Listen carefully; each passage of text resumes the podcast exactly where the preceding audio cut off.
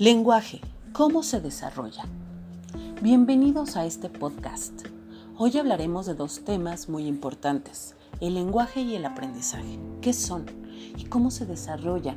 También veremos la importancia que tiene cada uno a nivel psicológico y cómo afecta o favorece el entorno para que cada uno se desarrolle. Mis compañeras hablarán de una breve investigación sobre el tema. Platícanos, Gina, qué es el lenguaje y cómo se desarrolla.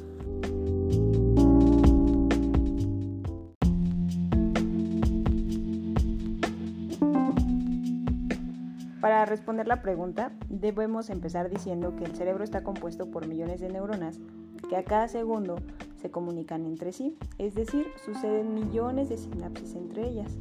Estas consiguen el correcto funcionamiento de los hemisferios cerebrales, que son el derecho y el izquierdo. El derecho controla las emociones del ser humano y el izquierdo es el lado racional, preciso y lógico. Por tanto, es en este hemisferio donde se sitúa la facultad del lenguaje, que es la capacidad para expresar lo que sentimos o pensamos por medio de palabras, sonidos o demás. Y bueno, las palabras no son las únicas maneras de lenguaje, existen otros como lo sería el de señas y el lenguaje corporal.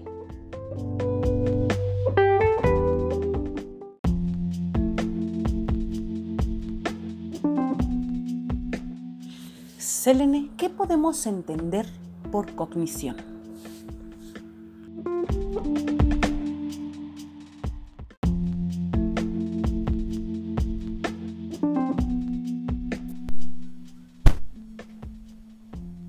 Sobre el lenguaje hay muchas investigaciones así como de la cognición.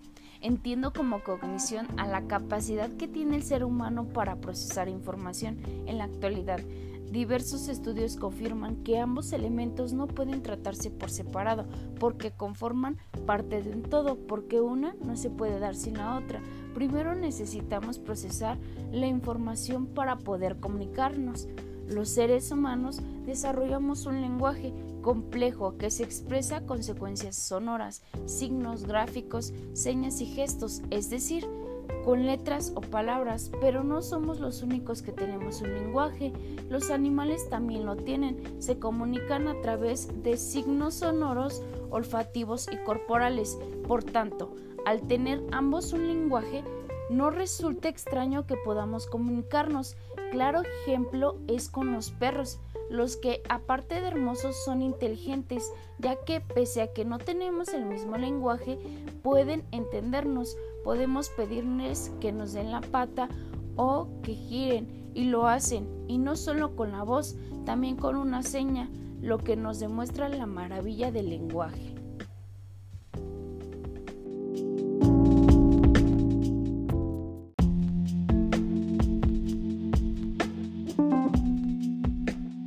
¿Cómo o qué define nuestro lenguaje, Lucy?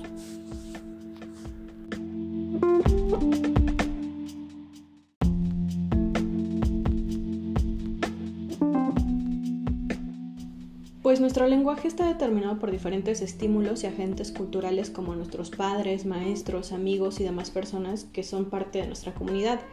Por tanto, si nuestra madre habla español, es completamente natural que ese sea nuestro primer idioma, ya que empezamos a adquirir conocimientos durante los tres primeros años de vida, cuando estamos en contacto con toda esta serie de experiencias que nos permiten desarrollar la manera de comunicarnos. Mm, es decir, es el periodo más intenso en la adquisición de habilidades del habla y del lenguaje de tal manera que al estar condicionado el lenguaje a estímulos, podríamos decir que la adquisición del lenguaje en primera instancia se produce por imitación, ya que los niños al, hablar pues tratan de imitar todo lo que oyen, ¿no?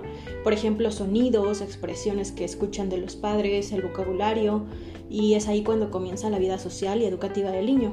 Y bueno, en virtud de que el lenguaje mantiene estrecha relación con diversos procesos psicológicos como la atención, la memoria o el razonamiento, son todos estos elementos los que dan lugar al aprendizaje.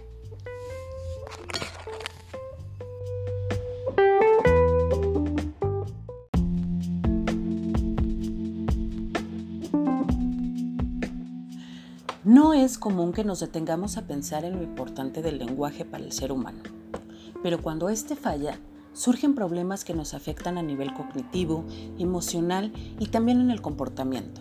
Por ello, es importante estudiarlo.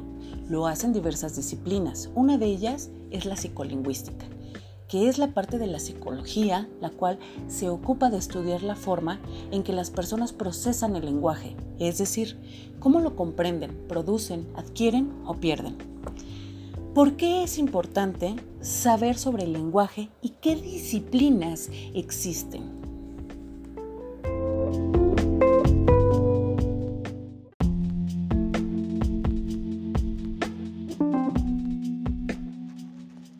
Otras ramas que se dedican al estudio del lenguaje, pero lo hacen desde otra perspectiva. Por ejemplo, la sociolingüística lo hace estudiando la relación entre los fenómenos socioculturales y los lingüísticos.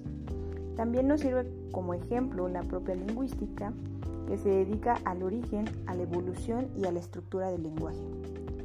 Por tanto, podemos concluir que es innegable la importancia del lenguaje ya que es la base de comunicación del ser humano, nos permite expresarnos y comprender a los demás.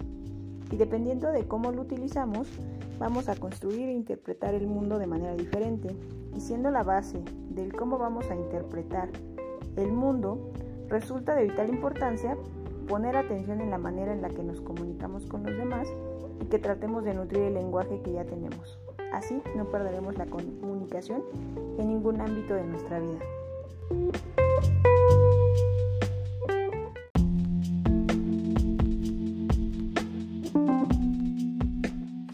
Sin duda, el aprendizaje es uno de los temas más completos y complejos a lo largo de nuestra vida.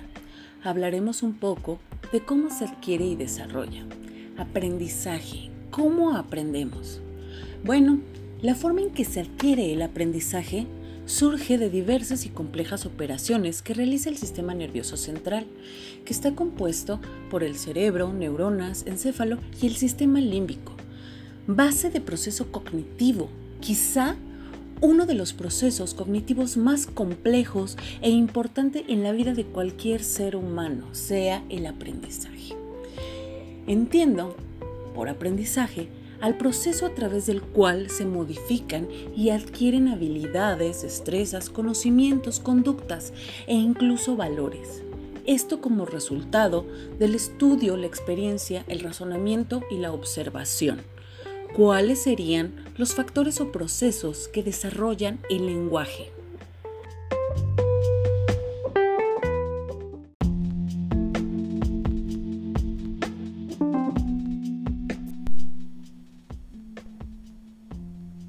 El complejo proceso del aprendizaje gira alrededor de tres factores fundamentales, el profesor, el alumno y los conocimientos. De igual forma, implica tres procesos que son la adquisición de nueva información, el procedimiento de manipulación del conocimiento con el objeto de adecuarlo a nuevas tareas y el proceso evaluativo destinado a comprobar cómo utilizar el conocimiento. Claro ejemplo, aprender a andar en bici, donde el profesor es alguien que sabe dominar la bicicleta, el alumno quien desea aprender, el conocimiento es la teoría que nos da el profesor cómo mantener el equilibrio, no dejar de pedalear y ver siempre al frente. Aprendizaje que por lo regular se adquiere a la primera caída.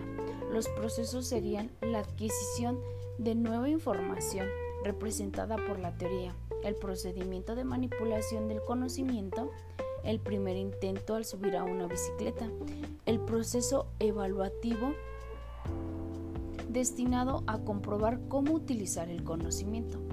Es cuando ya dominas montar la bici y decides cómo utilizar el nuevo aprendizaje. Es como ir a la tienda por una coca.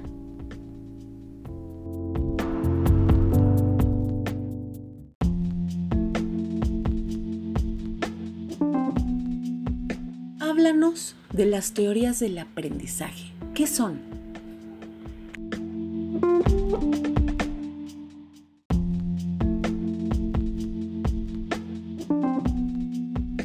Existen diversas teorías, pero una de las que más me llama la atención es la teoría mentalista, la cual considera que el aprendizaje es un proceso de adiestramiento de la mente que contribuye a desarrollar la imaginación, la memoria y el pensamiento.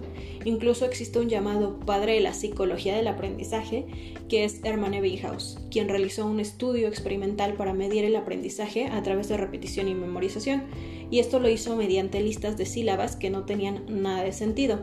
Y bueno, tras este experimento, él pudo detectar que los contenidos aprendidos no se olvidan al mismo ritmo, es decir, permanecen los contenidos que son significativos y bien estructurados y ante pues nuevos aprendizajes o nuevos materiales es preferible ejercitar el aprendizaje mediante descansos. Yo sé que esto pudiera sonar un poquito complejo de, entender, pero pues bueno, en palabras mortales podemos decir que el estudio realizado por Ebbinghaus determina que si algo nos resulta muy atractivo, es más probable que capte nuestra atención y por ende podemos recordarlo y aprenderlo.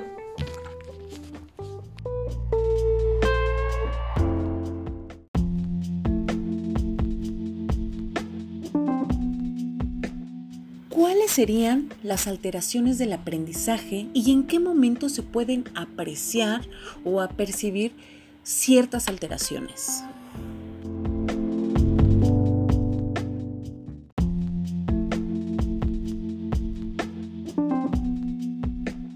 El proceso del aprendizaje lo podemos apreciar desde el kinder, donde se estimula con colores y juegos estructurados, los cuales se convierten en elementos cotidianos eh, por ejemplo, la canción de Ping Pong, clásico del kinder, donde se nos enseña a lavarnos la cara. Y lo maravilloso del aprendizaje es que podemos transmutar lo que aprendemos. Por ejemplo, esto de lavarnos la cara a estos tiempos de COVID, podríamos aplicarlo para lavar las manos. Mm, también el aprendizaje es un proceso complejo y pues no resulta extraño que existan dificultades de aprendizaje, que sería como esas relacionadas con la capacidad de leer, escribir o entender. Las más comunes son la dislexia, que es donde se confunde o se altera el orden de las letras, las sílabas y las palabras, y también te da una dificultad para aprender nuevas palabras. La digrafia, que es una dificultad para controlar la motricidad fina. El TDAH, que es la dificultad para prestar la atención. Y el trastorno de lectura, que es un rendimiento por debajo de lo normal en velocidad, comprensión o precisión lectora.